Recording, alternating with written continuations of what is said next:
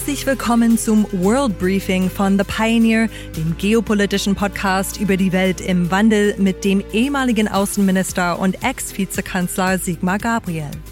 Wir haben uns am Mittwochmorgen rund 40 Minuten Zeit genommen, um bei einem World Briefing Live auf der Pioneer One über die Midterm Elections zu sprechen, aber auch um die geopolitischen Beziehungen genauer unter die Lupe zu nehmen.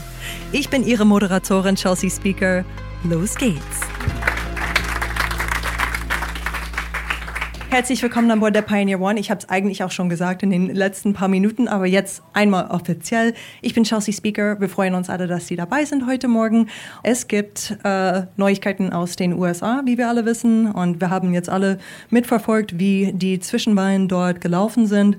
Und heute wollen wir einen besonderen Blick auf die außenpolitischen Auswirkungen dieser wichtigen Wahl in diesem wichtigen Land werfen. Und dazu hole ich jetzt den ehemaligen Vizekanzler und ehemaligen Außen- und Wirtschaftsminister Sigmar Gabriel auf die Bühne. Herzlich willkommen.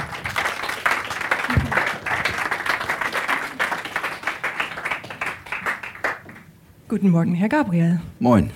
Herr Gabriel, wie überrascht sind Sie von dem Ergebnis, was man jetzt schon sieht in den USA? Also es gab jetzt keine große rote Welle, wie einige vermutet haben.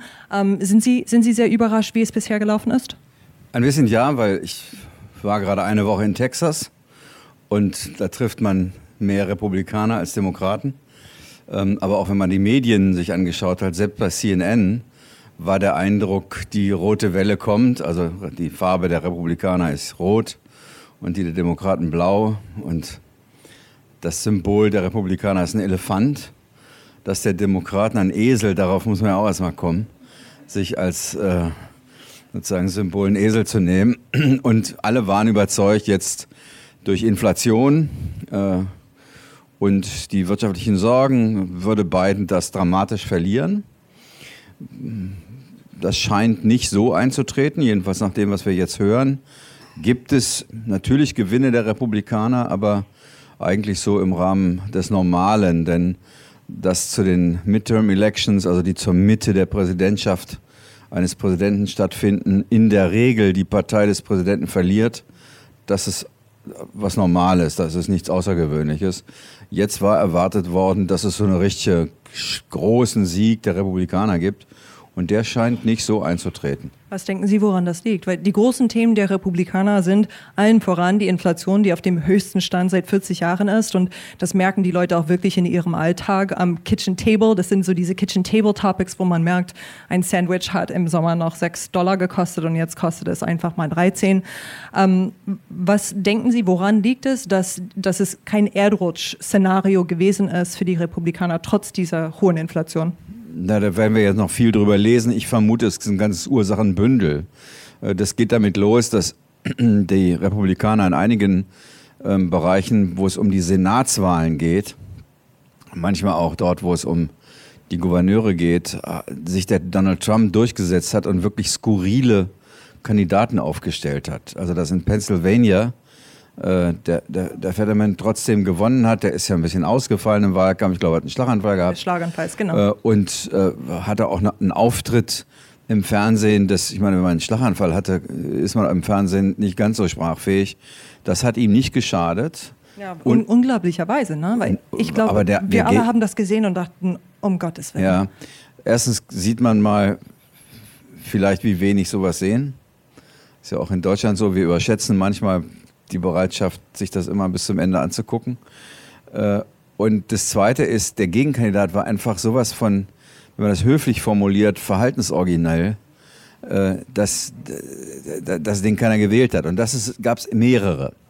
Äh, dann gibt es Anzeichen dafür, dass nicht überall, aber doch mit auffallender Häufigkeit diejenigen nicht gewählt wurden, die mit großer Massivität Trump unterstützt haben in seiner Behauptung, die Wahlen seien gefälscht und betrogen worden.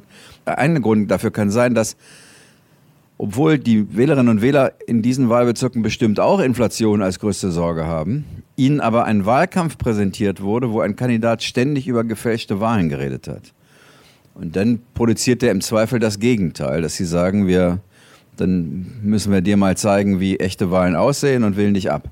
Also es, das ist offensichtlich keine Strategie gewesen, die per se zum Erfolg geführt hat.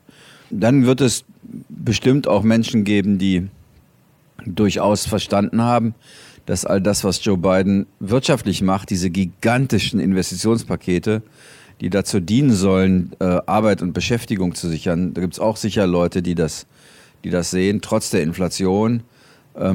Und ich glaube, dass es eben auch Menschen gibt, die sich darüber bewusst sind, dass wenn die Republikaner einen richtig großen Sieg einfahren würden, äh, Donald Trump keiner daran hindern würde, äh, sofort wieder anzutreten. Und ich glaube, da gibt es dann doch viele, die das nicht wollen. Also ich vermute ein Ursachenbündel, dass es nicht so, so drastisch gekommen ist, sondern eher im normalen Weg ist, wie eben zum Midterm normalerweise die Opposition gewinnt und was noch nichts aussagt über die Präsidentschaftswahlen 24.